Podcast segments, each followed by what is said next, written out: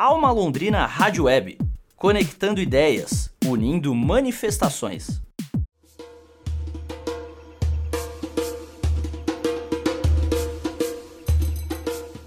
Bom, primeiro eu quero agradecer esse espaço aqui na Rádio Alma, que é um lugar que eu gosto muito e que é tão importante para essa cidade, né, enquanto jornalismo cultural. É, eu acredito que sim.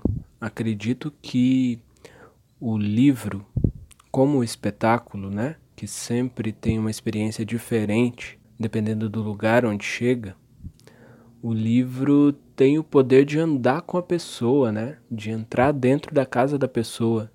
E acho que isso é o mais legal e isso é o, o incontrolável dessa arte que, que faz tão bem. O teatro de rua, pensado pelo Age Paus na montagem da Pereira, ele pôde chegar a lugares de bem escasso acesso da população a peças de teatro acredito que o livro possa possa ir, ir nesses e, e até muito mais. A escrita do texto foi bem rápida. Ela deve ter durado aí uns 10 dias, pouco mais de uma semana. Eu fiquei encarregado dentro do grupo de escrever o roteiro, fui buscar versões, né? Fui buscar fazer uma pesquisa básica ali de internet e me deparei com as outras versões. Aí sempre conversando com o grupo e tal, fui tendo uma ideia do que era o essencial do conto, somando isso às ideias que já estavam rolando dentro do núcleo Agipaus e, e com isso eu fui aumentando o meu ponto ali para contar aquela história. É, consegui dar ênfase e tornar necessários alguns personagens que não são presentes em todas as versões, como o cachorro da Tia Miséria e o filho da Tia Miséria. Tem alguns contos que esses personagens que para essa minha versão são fundamentais, eles nem, nem aparecem além da adaptação para a forma dramática, né? Que acho que é a minha maior contribuição nessa nessa história.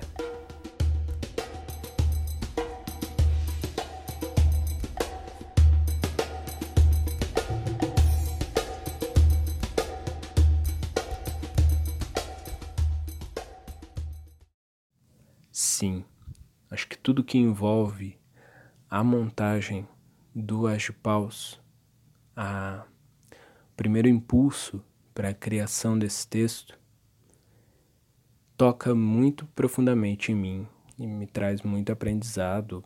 O, os anos, os primeiros anos do espetáculo que eu estive com o grupo também como ator, e a gente fez os principais festivais do Brasil e, e a gente apresentou em todas as regiões.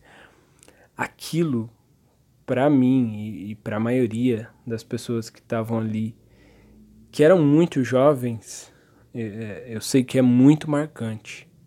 Eu carrego na minha vida artística como, como minha primeira formação, né? Depois da minha formação no curso livre da Funcart, com certeza o, o núcleo Agipaus com a Pereira da Tia Miséria foi a minha principal escola. Em relação à representatividade, eu vejo que nós estamos vivendo um, um momento positivo. Eu, eu sou muito feliz de ser um artista vivendo neste momento de guinada, neste momento de pretitude.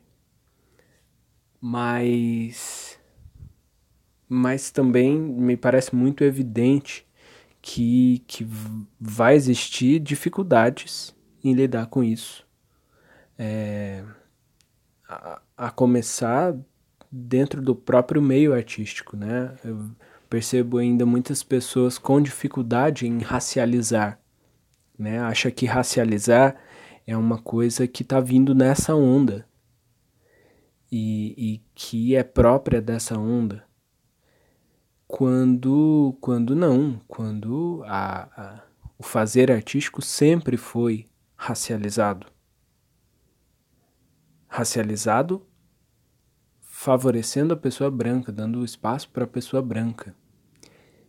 E, e quando acho que rola esse estranhamento, me parece importante lembrar, né, refletir que é porque estamos normalizando, considerando normal, considerando indivíduo a pessoa branca, né, homem, meia idade, cis, hétero. Então, então é claro que, que há, há críticas a, a, a gente apontar dentro dos, dos nossos meios, né? Entre os nossos mesmo, mas também, evidentemente, precisamos estar preparados e precisamos estar unidos porque existem muitos contra nós.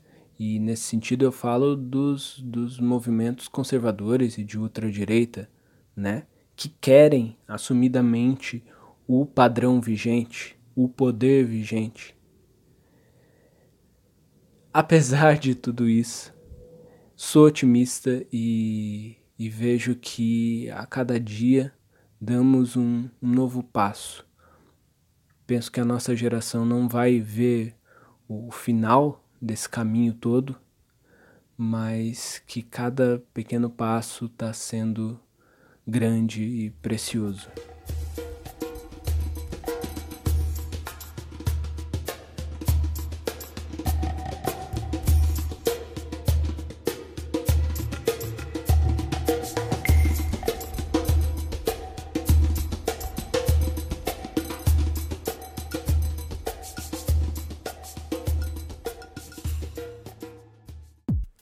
Alma Londrina Rádio Web, conectando ideias, unindo manifestações.